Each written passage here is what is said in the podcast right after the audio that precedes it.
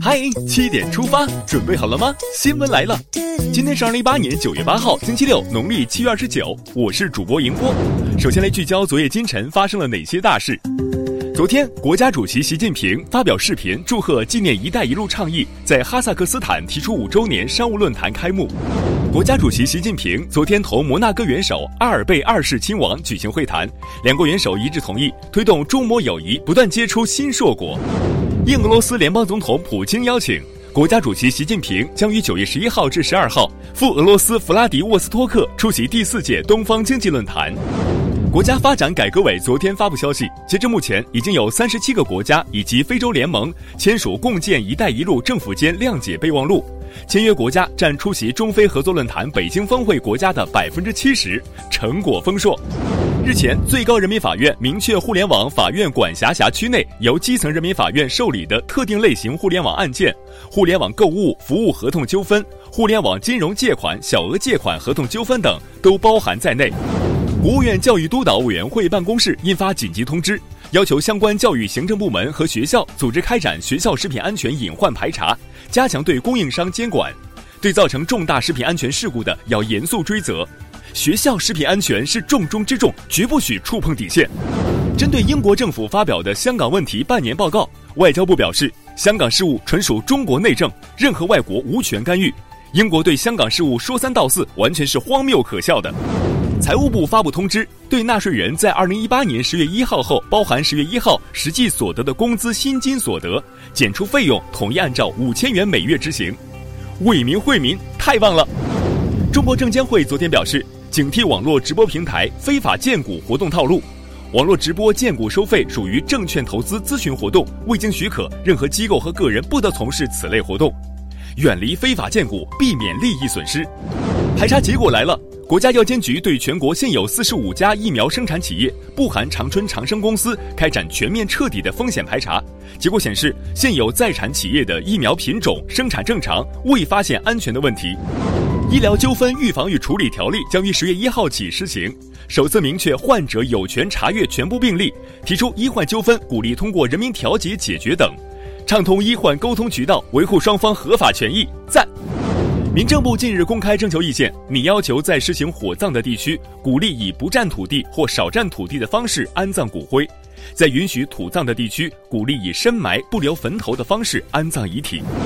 接下来关注一条总台独家内容：十二种花之声，你都花现了吗？春天是韩彪笔下的烟雨海棠花，春夜沈沉着；夏天是杨万里描绘的映日荷花别样红。秋天是杜牧讲述的霜叶红于二月花，冬天是王安石眼前的墙角数枝梅。中国广播精选四季十二种花之声，为您呈现一场美景与声音的秘密花园，一起开启我们为你准备的秘密花园之门吧。再来刷新一组国内资讯，昨天十一点，海洋一号 C 卫星在太原卫星发射中心成功发射，海洋一号 C 卫星将与明年发射的海洋一号 D 卫星。组建我国首个海洋民用业务卫星星座，全球海洋生态监测能力迈上新台阶。想不想坐着高铁去香港？广深港高铁香港段将于九月二十三号正式通车。香港铁路公司昨天表示，下周一开始预售去香港的高铁票。想去香港买买买的，快举手！日本北海道地震后，春秋旅游自由行的中国游客一直牵动着我们的心。经过彻夜不懈的努力，昨天上午十点零五分。春秋旅游北海道自由行全部中国旅客都取得联络并确认安全，出门在外一定得注意安全。在互联网上查找房源信息可得擦亮眼睛了。北京市住建委昨天发布消息称，五八同城、赶集网、安居客、房天下等多个互联网平台在检查中存在房源信息发布不规范等问题，严查房源信息乱象，整肃市场环境。前几天养心殿的修复工程开始了，今天把目光聚焦到莫高窟的文物修复工作。敦煌研究院八十五岁的文物修复师李云鹤，六十年如一日坚守莫高窟，为受伤的文物做微创手术。他说：“文物比我的生命更重要啊！”感动，为这样的敬业精神点赞。昨天上午十点四十六分，著名相声表演艺术家常宝华逝世，享年八十八岁。他的孙子常远在讣告中称：“爷爷福满归去，未曾留有遗憾。”看完身边事儿，再把目光转向国际。韩国青瓦台发言人金怡谦昨天在记者会上表示，韩国将分别派遣特使赴中国和日本介绍访朝成果。近日，美国一百五十家行业协会联合致信美国贸易代表，呼吁不要对更多中国输美商品加征关税，并警告加征关税将严重破坏全球供应链，并伤害美国企业和消费者利益。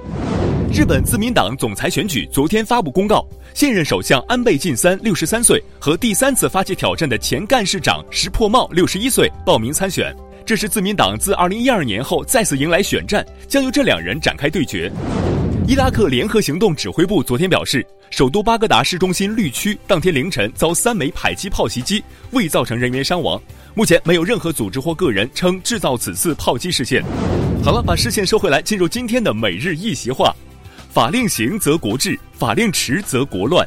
二零一四年九月五号，习近平总书记在庆祝全国人民代表大会成立六十周年大会上发表重要讲话。在谈及法律相关工作时，引用“法令行则国治，法令迟则国乱”，强调法律的生命力在于实施，法律的权威也在于实施。要坚决纠正有法不依、执法不严、违法不究现象，严禁侵犯群众合法权益。法令行则国治，法令迟则国乱，出自王弗的《前夫论·述社》，意思是法令得到执行，国家就能够安定；法令一旦废弛，国家就会动乱。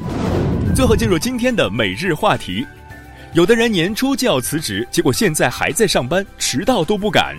七号上午，这样一条微博引发网友热议。有网友称不敢离职是因为不敢面对离职之后的未知，但也有网友认为，在一家不能让自己产生归属感的企业就职是在浪费时间。